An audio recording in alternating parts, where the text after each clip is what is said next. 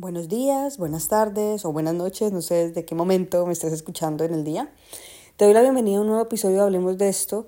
Y este episodio me parece importante porque estamos en diciembre y mm, hace un día, bueno, hace muy poco les pregunté en Instagram sobre qué ideas de episodios para podcast les gustaría, de qué les gustaría que hablara.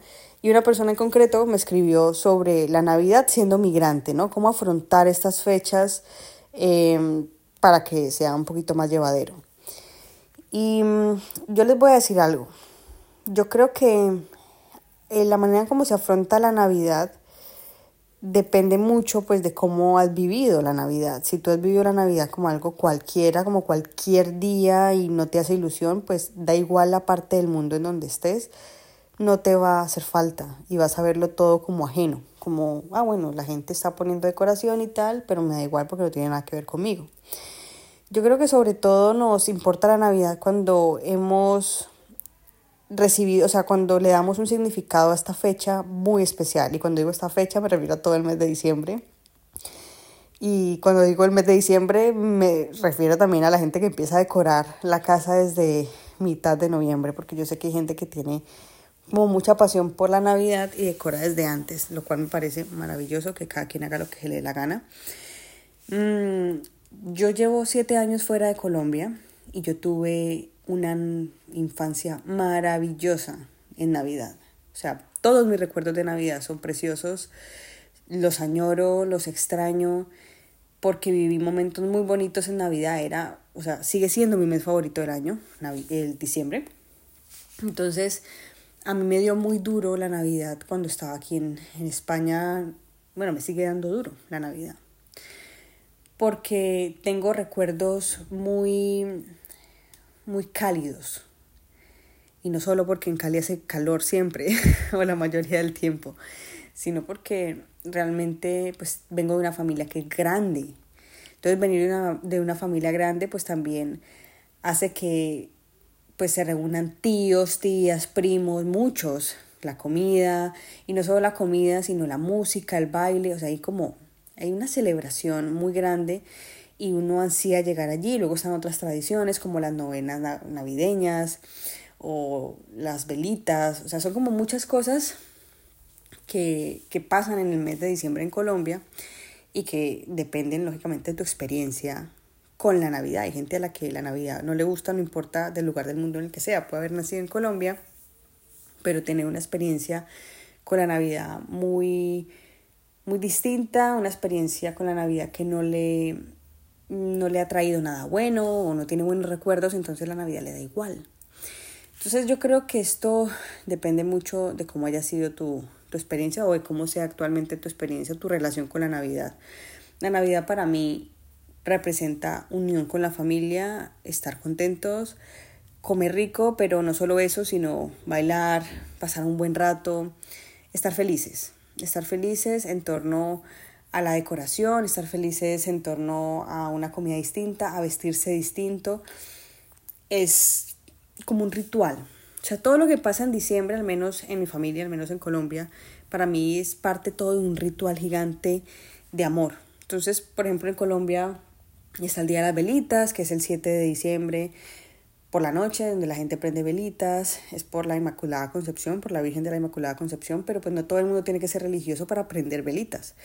Y la intención de las velitas es pedir un deseo, pedir por los demás, pedir buena salud o agradecer. Bueno, cada quien tiene como su, su, sí, su razón del por qué prende las velitas, pero es muy bonito ver las calles iluminadas con faroles. Mm, luego están las novenas que empiezan el 16 de diciembre, entonces hay gente que lo hace diferente, pero en mi familia, por ejemplo, siempre íbamos cada día a la casa de mi abuela a rezar la novena y cada, pues, como que cada familia, cada núcleo familiar llevaba algo de comer para todos, terminábamos riéndonos, escuchando villancicos, música. Era muy bonito, o sea, muy bonito vivir eso. Y miren que yo no soy religiosa, pero a mí no me importa rezar una novena, porque para mí es una tradición que va más allá de lo religioso. O sea, si mi familia sí cree en la religión y son católicos o lo que sea, yo lo respeto, yo no lo soy, pero si voy a, la casa de mi familia y me toca rezar la novena, yo la rezo sin problema. Si, rezo, si me toca rezar un Padre Nuestro, lo rezo sin problema, porque yo sé que todo esto hace parte como de ese ritual en el que todos estamos reunidos, felices, sin malas caras, sin malos rollos, sino que estamos bien. Entonces, no sé, la Navidad es, es algo que, que tiene que ver mucho con cómo te sientes cómo está tu corazón, ¿no? Cómo, cómo te sientes. Y cuando estás lejos, cuando estás en otro país, te sientes sola. Si no, si no te has ido del país con alguien de tu familia o no has llegado a la casa de alguien de, de tu familia, estás solo. Aunque tengas amigos, aunque tengas pareja, estás solo.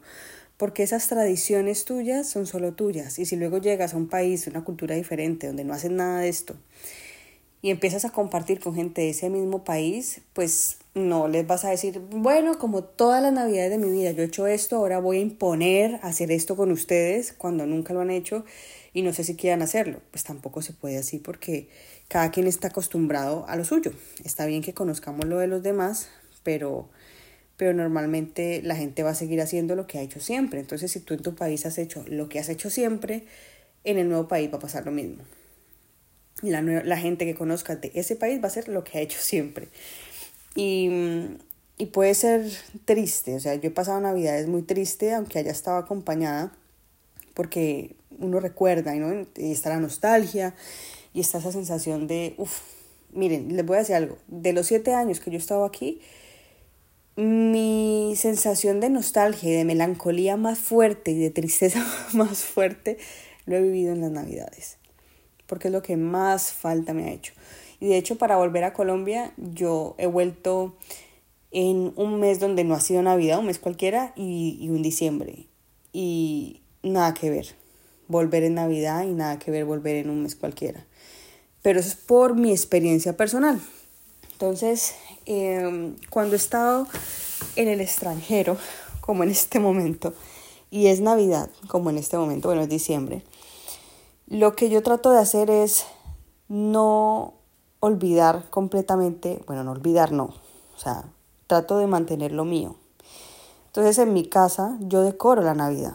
Yo decoro la Navidad como a mí me gusta, yo pongo mis adornos, mi pesebre, o sea, si vives en una habitación, haz de ese espacio tu espacio, conviértelo en la Navidad.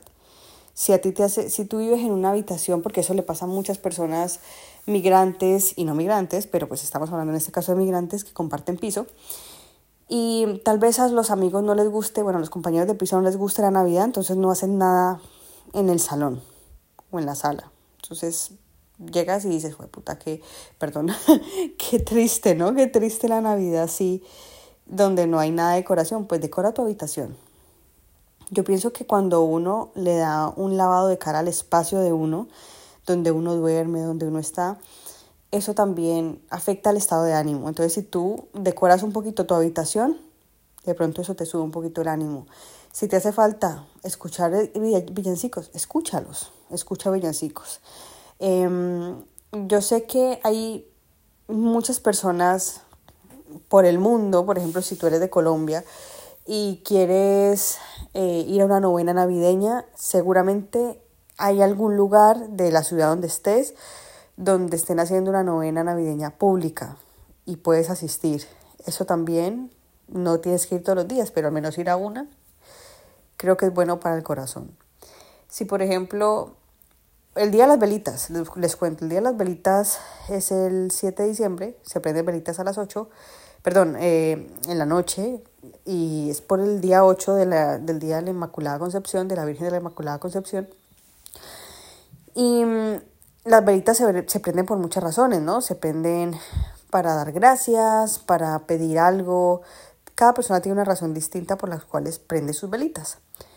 Y en Colombia suele pasar que uno prende las velitas en los barrios populares, en la calle, o sea, frente al vecino y todas las calles se iluminan. Y es bonito de ver, pero cuando uno está en otro país no puede salir a la calle a prender las velas si es invierno, sobre todo porque está haciendo frío y hace viento y se apagan las velitas y no puedes invadir el espacio eh, peatonal no puedes invadir si el espacio público, te llaman a la policía seguramente, y pues tampoco está bien porque pues hay que respetar, ¿no? Yo soy muy partidaria de que donde vayas, haz lo que ves y hay que respetar que a otras personas eso les parezca que no está bien, porque pues poner una velita en el suelo de la calle, pues puede, hay gente que no limpia después, o sea, son como muchas cosas. Y cuando vives en un apartamento, en un piso, es muy factible que no tengas balcón y que no puedas compartir eso con los vecinos. Entonces, ¿yo qué hago? Dentro de mi casa prendo mis velitas. Me quedo mi tiempo, me apago mi luz, o sea, es como que la atmósfera.